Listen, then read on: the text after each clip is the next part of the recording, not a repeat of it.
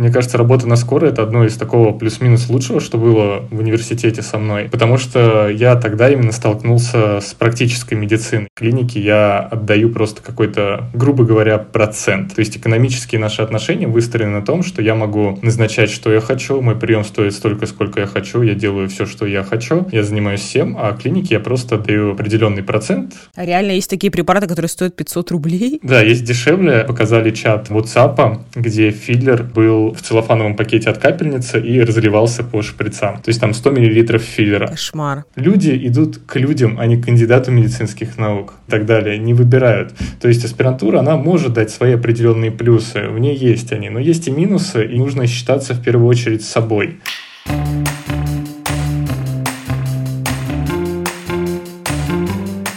Здравствуйте, дорогие друзья! В эфире второй сезон подкаста «Врач-богач». И сегодня у нас в гостях Александр Быканов, врач-дерматолог, автор блога о научно-доказательной дерматологии. Сейчас в блоге насчитывается более 120 тысяч подписчиков. Аспирант кафедры дерматовенерологии Сеченовского университета, лектор и просветитель.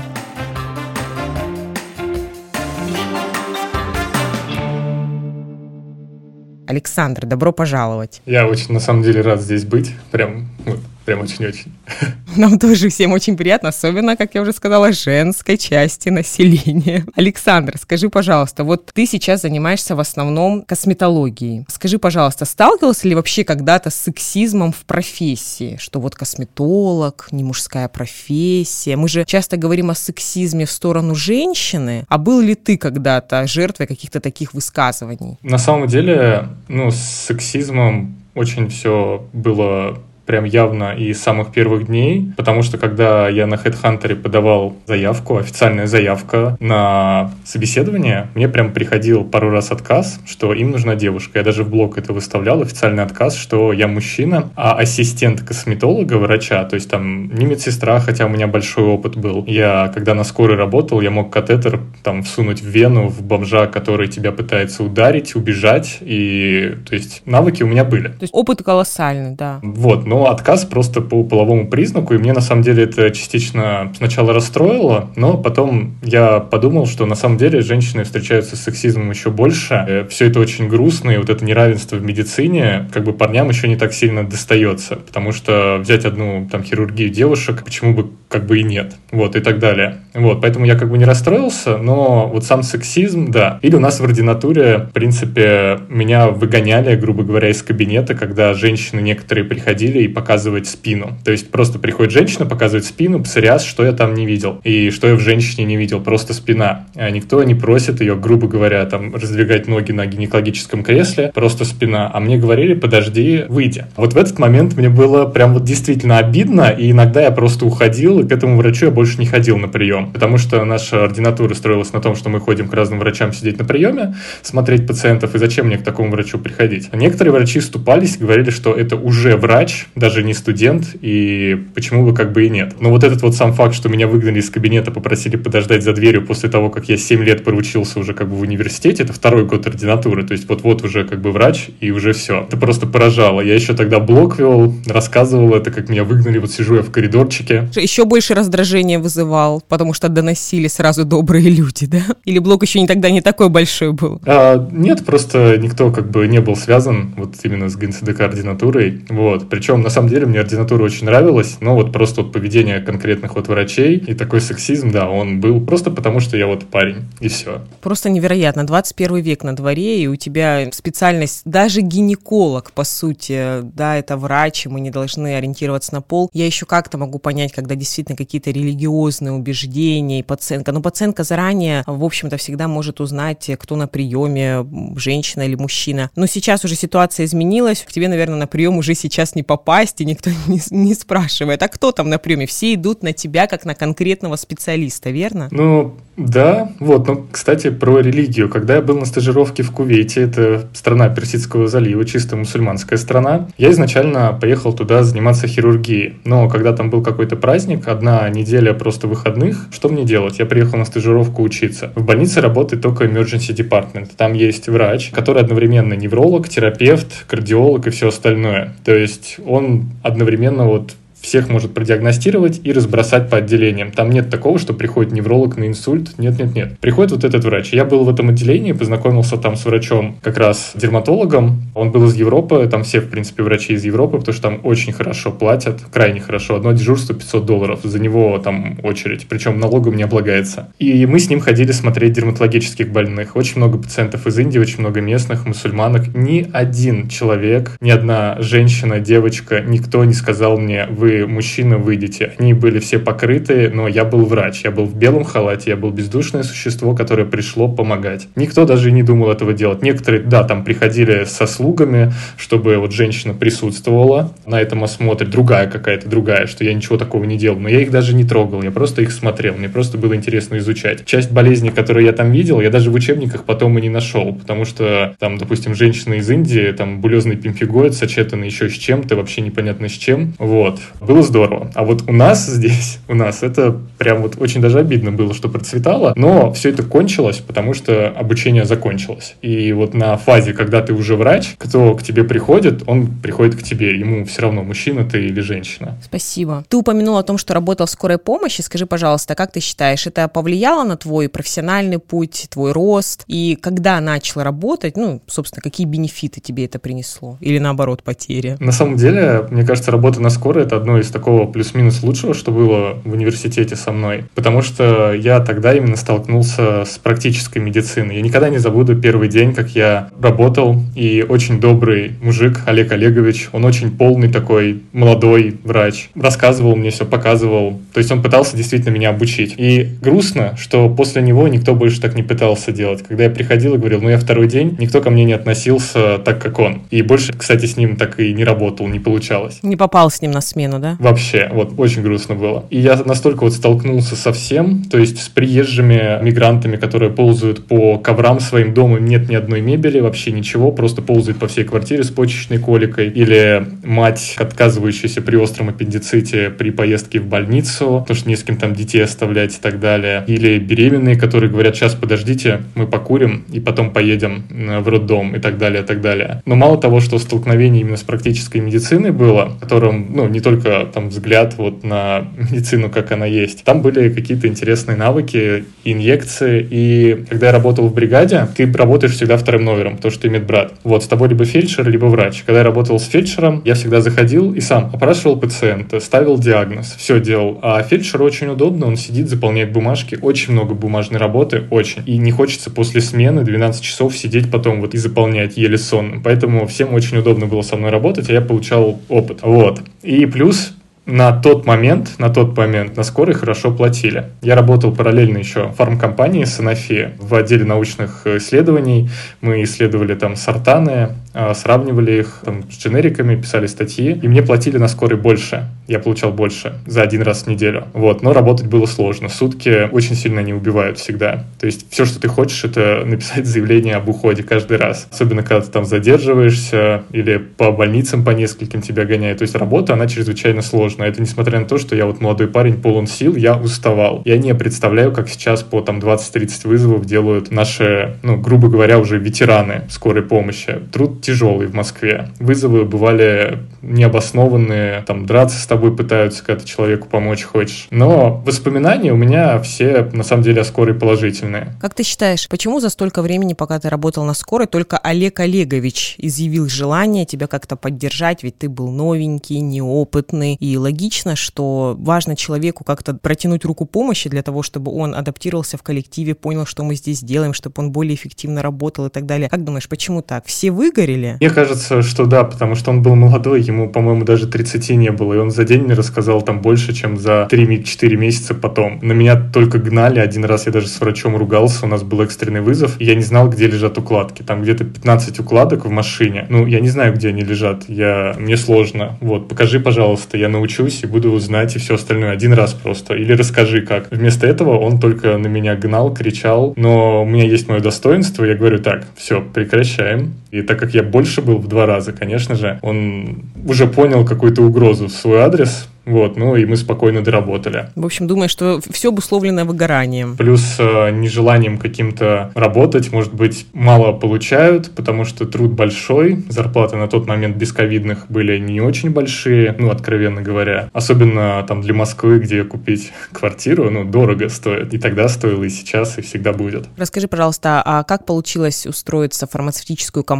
Какие там у тебя были обязанности? На каком курсе устроился? Вообще, с какого курса начал работать? Работал на первом курсе, но я работал официантом, вот пока меня не выгнали с работы. А выгнали меня за то, что я, грубо говоря, спас человека. Он пытался совершить суицид, у него было кровотечение венозное. Я окончил только первый курс, я знал, как помочь. Я вижу этот, ну, не фонтан, но вся лужа просто крови. Потом выжимали в ведро. И я его перевязывал, накладывал ему тугую повязку. Вот, потом скоро приехал, сказали, что вот ты молодец, его спас. А я такой что-то даже как-то не воспринял какую-то благодарность. Вот, мне было как-то все равно, потому что я два раза чуть не подрался, меня пытались ударить. Человек, который пытался ударить, упал на лестницу, получил травму. Я просто отошел в сторону, даже не трогал его. Ну, мне сказали, ты пока не работай. Вот, что там большой скандал, какая-то пафосная свадьба была. Поэтому я работал, в принципе, с первого курса, пытался где-то перебиваться. Потом начал получать спортивную стипендию за счет того, что взял кандидата в мастера спорта по пауэрлифтингу. Вот, изначально я это сделал, чтобы на физкультуру не ходить, потому что каждую неделю там на физру... Вот это мотивация, мне нравится. Ну, и просто на физру не хотел ходить. Да.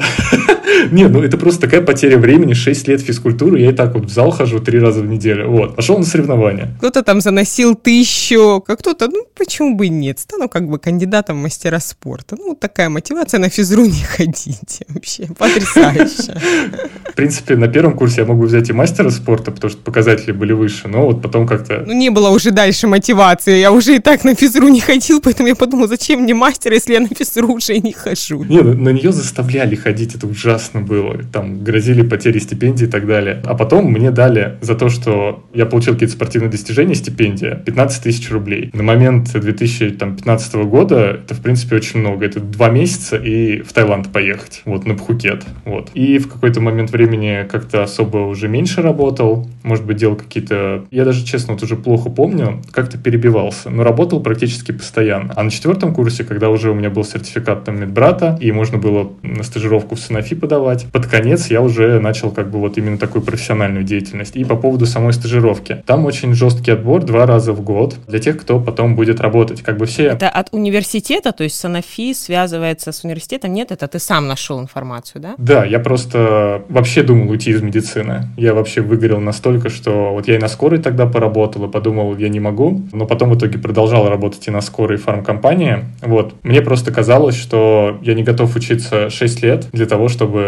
получать копейки. Да, жизнь, она не ради денег, но с деньгами можно позволить себе просто какие-то вещи. Это как сейчас там мемы ходят, что счастье не купить, но бедные люди скажут по-другому. Вот, мне как-то очень обидно было, и я действительно думал уходить, но потом, когда пришел в фармкомпанию, не сильно прям так понравилась там деятельность. Отбор был жестким, я прошел единственный там из своих э, знакомых туда. Все, что я там делал, это презентации, подготовка презентации, анализ каких-то статей, пару статей там написать, и, в принципе, какие-то мелкие поручения. Типа, вот, допустим... Ну, в принципе, ну, как бы, ну, ерунда. Ну, то что там, я статьи как бы писал, там, презентации готовят. Люди там годами учатся, идут к тому, чтобы начать писать статьи. Это абсолютно потрясающий soft skill. Ну, как бы, ну, я просто делал презентации презентации. Ну, я думаю, что 90% презентаций, которые есть в нашей стране, это только посмотреть, плакать и утереть э, кровь, которая идет из твоего левого глаза, потому что они все жутко перегружены, ужасно оформлены, такое ощущение, что на коленке сделаны и так далее. Ну, Александр говорит, ну что, ну я просто писал статьи как бы в университете и делал презентации. Ну, это вообще такая как бы, ну, мелочь, это огромный интеллектуальный труд, который далеко не все могут сделать. Это очень круто, что доверяли. Такая крупная фармкомпания, это как бы не просто просто как какие-то рога и копыта. Это одна из самых известных фармацевтических компаний в мире. Ну, на самом деле там статьи были, они ну, не такие сложные,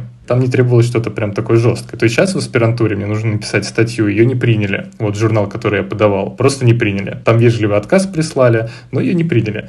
Там статьи были чуть-чуть как бы полегче, попроще, более обзорные такие, литобзоры, либо, допустим, было какое-то исследование большое, многоцентровое, пятилетнее, и просто помогать писать, там, допустим, найти какую-нибудь информацию по какой-нибудь там соли толмисартана, которая участвует, сравнить ее с другими, посмотреть какие-нибудь там патенты. То есть было попроще. Ну и, да, пару статей нужно было тоже написать, но на это давали время. Ты можешь приезжать в офис, можешь не приезжать, вот тебе полтора месяца, напиши нам вот статью по такой-то теме. Вот, все. Вот, было комфортно. Вот ты сейчас ушел работать в косметологию, да, там нет э, экстренности. Бывает ли такое, что ты скучаешь по вот тому адреналиновому всплеску, который был, когда ты работал на скорой? Если честно, я не знаю, мне даже и не стыдно признаваться, вообще не скучаю, и я не скучаю по больницам вообще, просто совсем. Почему? Я могу любого пациента отослать домой и отказать. То есть, если ко мне приходит девушка не очень там как бы адекватная, я вижу, что я не хочу тебе на кость класть филлер, даже если я сделаю все идеально, у тебя будут потом претензии. Я могу искать нет, все. А, как правило, в государственной больнице ты обязан, врач должен и так далее. А в клиниках, в которой ты работаешь, они тебе не предъявляют претензий, что ты вот такой клиента не ориентированный в кавычках? Нет, вообще. Ну, ничего Нет, да? такого. Все почему? Потому что, как мне кажется, у тебя очень сильный личный бренд, и клиника видит в тебе ценность. Ты в любой момент со своим сильным личным брендом и именем можешь пересесть в другую клинику и обеспечить себе ровно точно такой же поток пациентов. Поэтому я думаю, что клиника в данной ситуации будет подстраиваться под твои желания. Я права? Ну, в целом да, но на самом деле, когда я одновременно устраивался в разные места, смотрел, и до сих пор, если забить там в поиске, там будет институт красоты на Арбате Быканов, я туда пришел два раза. Мне не понравилось, и я ушел. Вот здесь клиники я отдаю просто какой-то, грубо говоря, процент. То есть экономические наши отношения выстроены на том, что я могу назначать, что я хочу, мой прием стоит столько, сколько я хочу, я делаю все, что я хочу, я занимаюсь всем, а клинике я просто даю определенный процент, который мы обговорили, он недавно, кстати, там вырос, потому что они начали, ну, видите, типа, пациентов очень много приходит один за одним, без перерыва пацан работает, надо побольше брать, вот, но по сути, я согласен отчасти с этим, потому что каждый пациент приходит, он, допустим, там может пользоваться чем-то там в клинике, плюс это запары на администратора, который встречает и так далее. То есть, в принципе, справедливо. И наценка, она как бы была небольшая, посильная. Все хорошо. То есть, мы все равно все друзья, все у меня устраивает. Ну и, и да. Тобой согласен. 120 тысяч подписчиков. Пытаются ли с тобой знакомиться девушки в Инстаграм? У тебя такой, у тебя такой образ одинокого доктора, который несет красоту в этот мир. Он весь такой романтизированный. На самом деле, ну, практически нет. То есть мне никто такого ничего не пишет. Вот. Мне как-то раз написала пациентка, там хотел бы я, допустим, там с ней встретиться там, вне приема, ну и, и все. Вот, то есть ничего такого вообще. То есть даже когда я работал там на скорой, тогда что-то такое было, типа и молоденький там доктор такой в форме, э, Сейчас ничего такого как бы нет. Может быть, ну, я не знаю. Ты понимаешь, что будет после этого выпуска подкаста? А, да нет, оно на самом деле как бы не очень актуально. Но...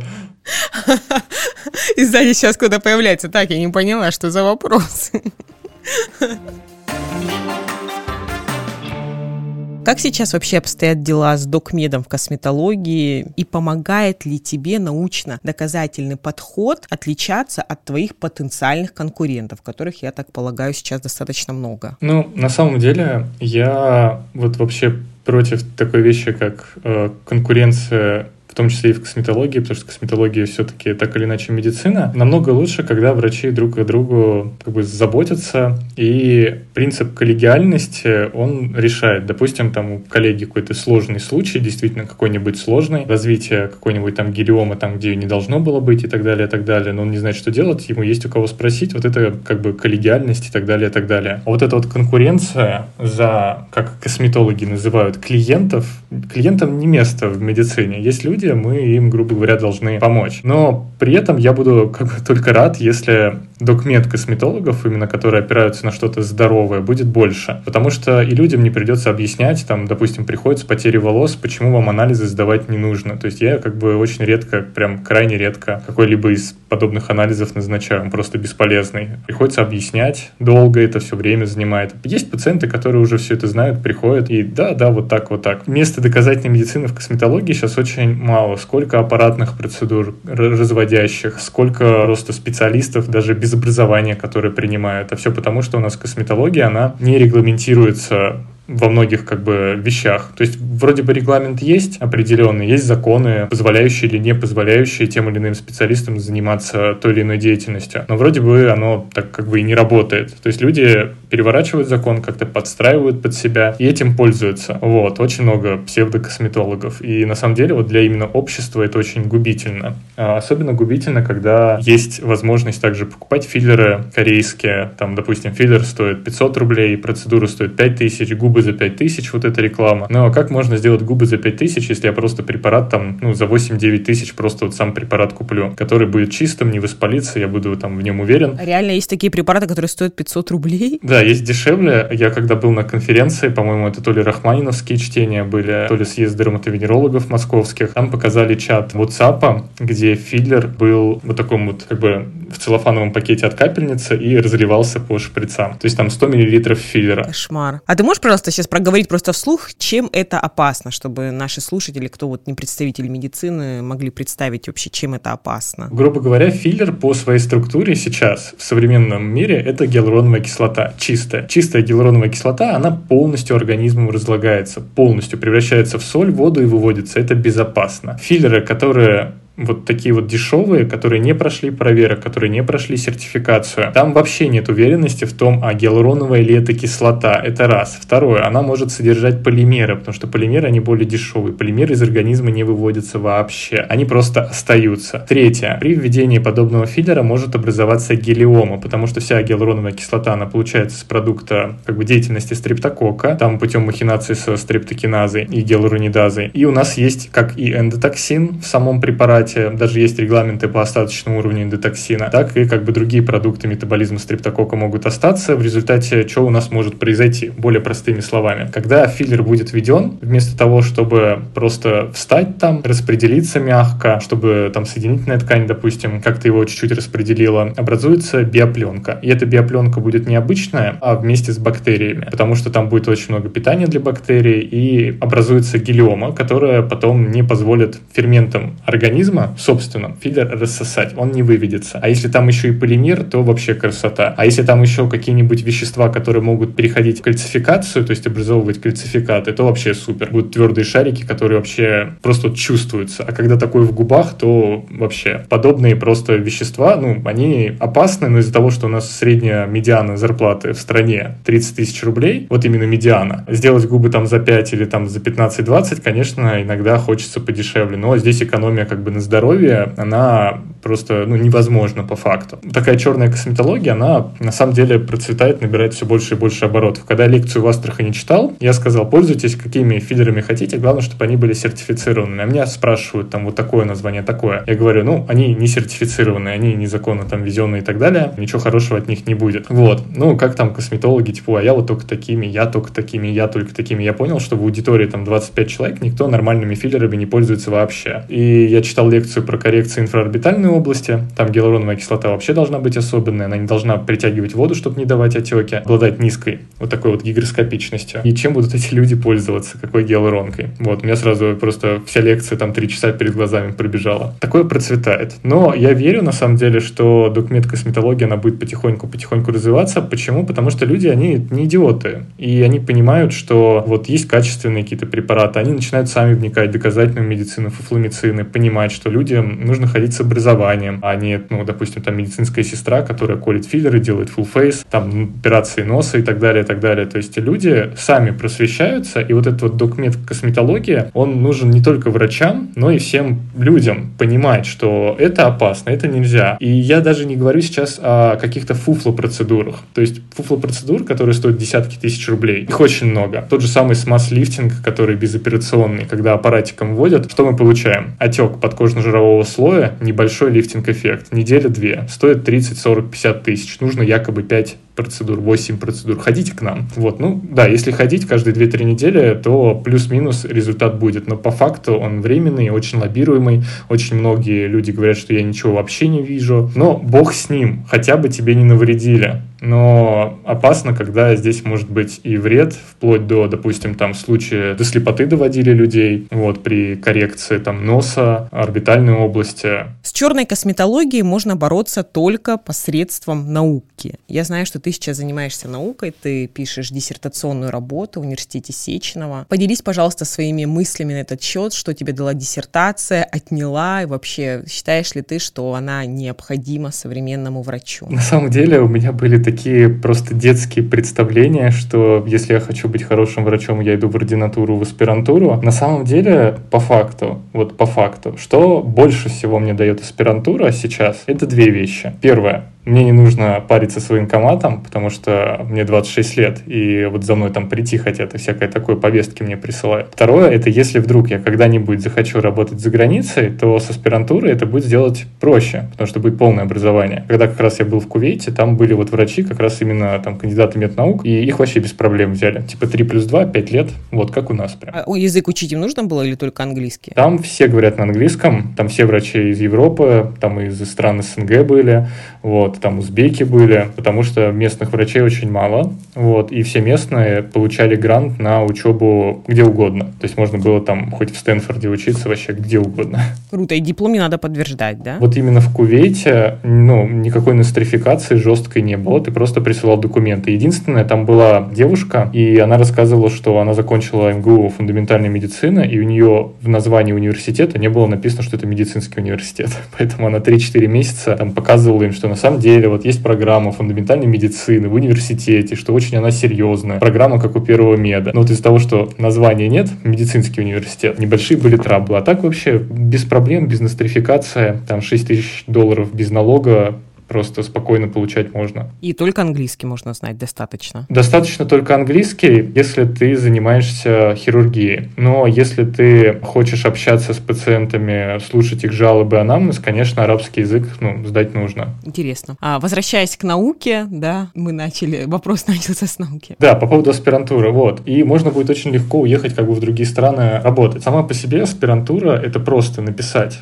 одну статью в Scopus по исследованию и две статьи в АК. Параллельно выступить на одной конференции и просто защитить диссертации. То есть вот эти пункты, которые нужно сделать, и ты кандидат медицинских наук, официально заслуженный и всякое такое. Ну и, конечно, провести исследование. По факту, когда я только пришел, у нас даже было исследование спонсирования. То есть где-то, наверное, 1600 мелочи приятно, их хватало на закупку препарата для там 20-30 человек. Я вот в блоге там звал людей, типа, ребята, есть возможность бесплатно получить терапию от рубцов постакна. И люди ходили, я им старался вот насколько мог обеспечивать это. Но потом финансирование кончилось, закончилось. Да и особо я понял, что это никому не нужно, как и сама наука там не особо кому-то нужна. Там есть, да, качественные исследования, хорошие, но я понял, что, наверное, процентов 80 диссертаций у нас просто ради диссертации. Именно вот конкретно наукой заниматься мало кому хочется, потому что посмотришь исследование или там название диссертация, атопический дерматит. А что нового там было? А ничего. Ну, диссертация для диссертации, ничего нового. А есть вот прям вот действительно хорошие такие вот там публикации,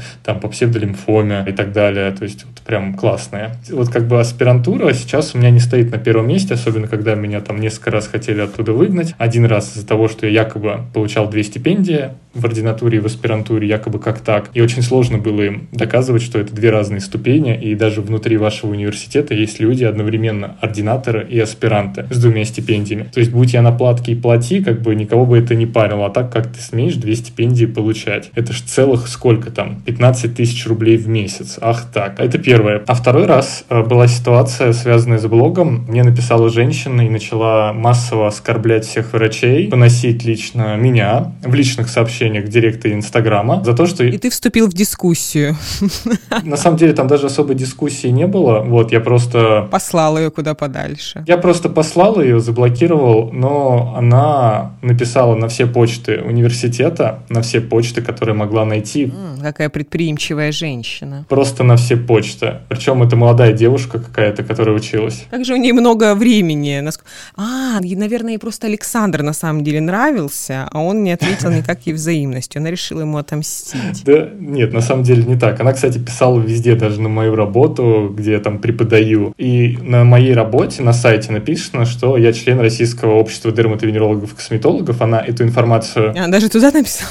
Она, она эту информацию выудила и тоже туда написала, что как вы так вот Вот, короче, она написала везде. Всем было плевать. Вот бы в конструктивное русло энергию таких людей отправить. Нам всем бы жилось гораздо лучше. Да, но вот эта вот незащищенность, она на самом деле почувствовалась, потому что вот на работе мне сказали, Саш, если тебе нужна помощь, просто скажи. То есть ни одного слова не было, типа, ты что такое там сделал, просто если нужна помощь, ты скажи. То есть там вообще с пониманием было. А в аспирантуре меня призвали, позвали на доклад, отчет, что это такое там произошло. У нас там сейчас проверки и так далее будут по всем почтам, что это такое. Вот. А это просто личная переписка, то есть я что, не могу вести личную жизнь? Ну вот по как бы госструктуре и, возможно, аспирантуре, возможно, так. Это меня выбило на самом деле в ту колею, в которой я нахожусь и сейчас, что если что-то пойдет не так и меня там выгоняют из аспирантуры, то мне, по сути, на это все равно. Первое, о чем я подумал, что когда я был студентом, у меня не было денег стать пластическим хирургом и так далее. Сейчас у меня деньги есть, и выгонят, да без проблем. Поступлю на пластического хирурга. Выгонят, да без проблем. Я знаю, чем заняться и так далее, и так далее. Это очень здорово. Я прям хочу поддержать Александра и сделать прям акцент на этом, потому что, ну, к сожалению, у нас очень много тянется каких-то старых ценностей с советских времен по поводу деньги это плохо, о деньгах говорить не принято, тем более врачам. Коллеги, пожалуйста, обратите внимание, внимание, о чем говорит Александр. Он говорит о том, что если что-то в моей жизни пойдет не так, то я не остановлюсь в своем профессиональном развитии. Я буду точно так же расти и идти к своей цели благодаря тому, что у меня есть отложенные деньги и у меня есть профессия в руках. Александр инвестировал в себя, в свое образование, в свой личный бренд и так далее. И сейчас уже эти инвестиции начали работать на него. Ну, в целом все так и есть, да. Я, в принципе, сейчас еще более твердо стою ногах. И когда мне говорят... А завтра будет еще тверже стоять на ногах. Да. И когда мне говорят, вы выбираете между работой там, и аспирантурой, иногда там прослеживают, каких-то аспирантов ругают, каких-то. Я думаю, в смысле выбирайте? А что, три года, а на что я жить буду? Что мне аспирантура вот такого даст? Потому что пациентов у меня больше не станет. Как мне один раз друг сказал, Саня, люди идут к людям, а не к кандидату медицинских наук и так далее, не выбирают. То есть аспирантура, она может дать свои определенные плюсы, в ней есть они, но есть и минусы, и нужно считаться в первую очередь с собой.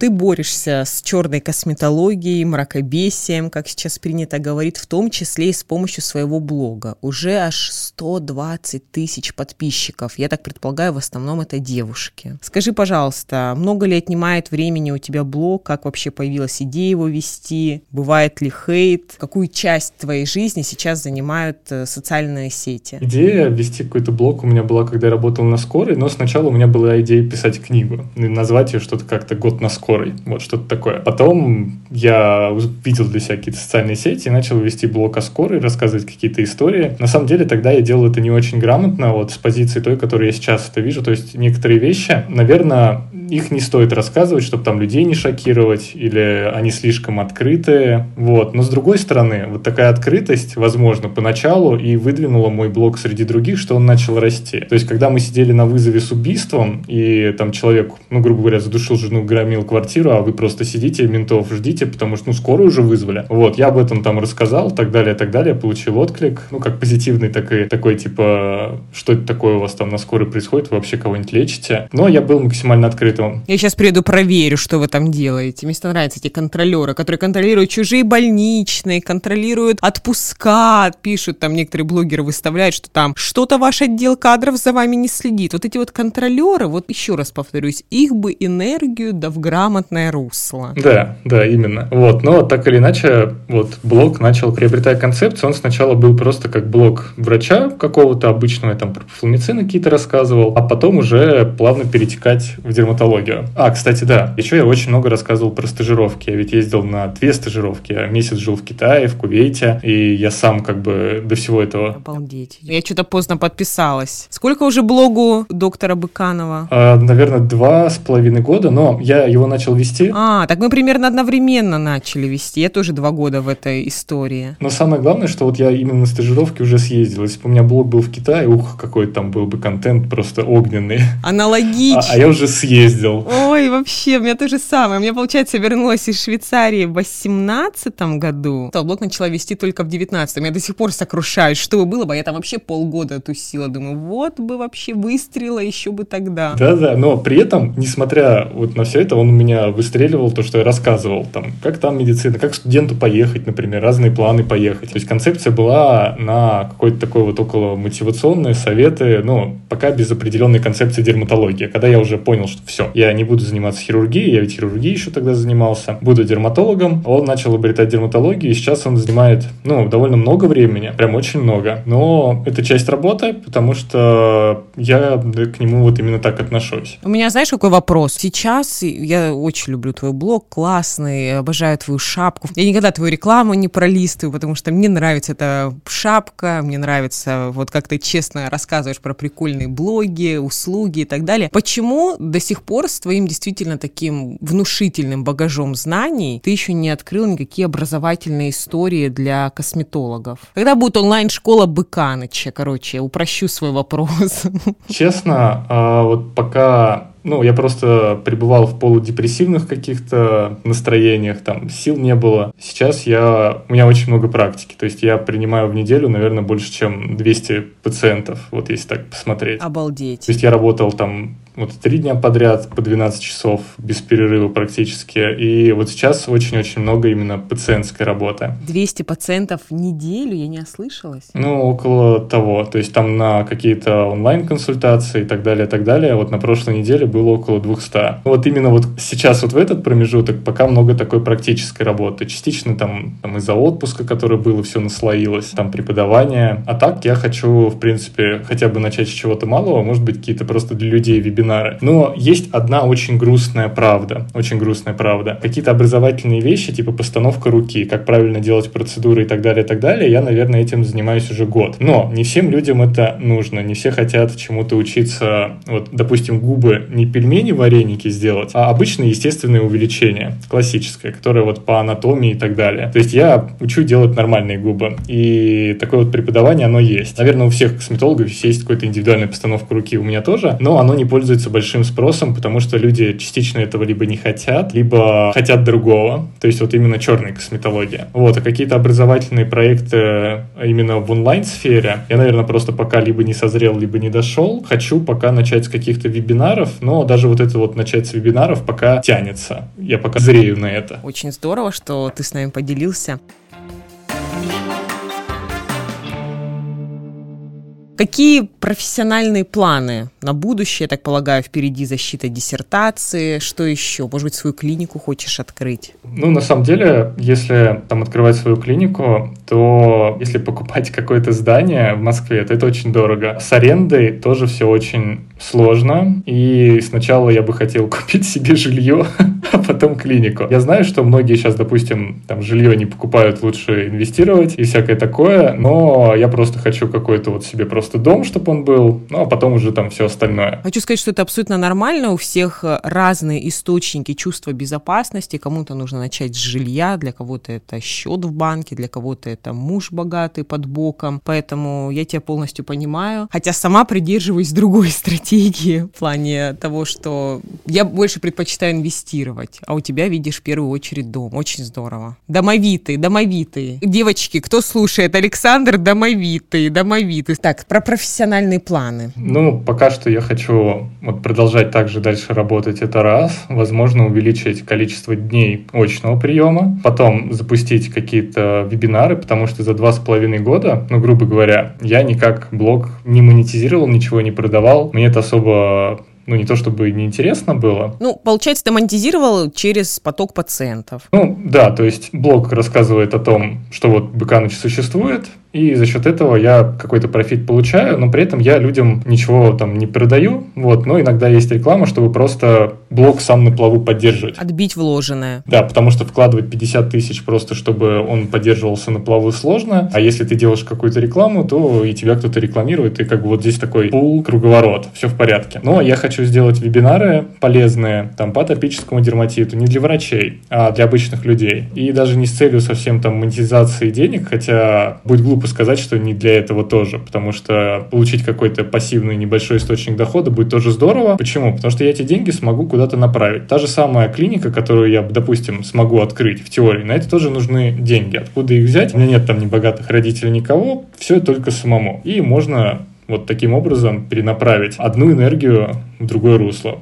вот, в том числе и с деньгами. Деньги — это такая, на самом деле, большая энергия, потому что, будь у меня деньги сейчас, я бы открыл клинику завтра. Очень круто. Ну что, я думаю, мы будем завершать. Моя традиционная рубрика Харченко завидуют. И завидуют Харченко доктору Быканычу. Вот я сейчас думаю, я сейчас думаю много всего. Наверное, Александр, я тебе завидую какой-то твоей легкости и доброте, которая чувствуется и через экран, и сейчас мы с тобой в реальной жизни общаемся. Я ее тоже действительно чувствую. То есть Александр такой же, как и в блоге. Вот скажи, пожалуйста, как вот быть таким вот добрым, легким, открытым? Есть какой-то рецепт или это тебе от природы дано? Как не испортиться? На самом деле я не вижу просто чего-то в этом особенного, и я не держу, допустим, там ни на кого зла, стараюсь там не держать, не злиться, потому что мы живем один раз, но внутри каждого там тихого создания как бы живет определенный всегда зверь, грубо говоря. Там, если меня кто-нибудь там будет, ну, допустим, убежать, и вот я когда с ковидом работал, я ехал на работу, на BMW мужчина ехал мне мигал сзади, такой, типа, давай, уступай мне, а там сплошная, там туннель, нельзя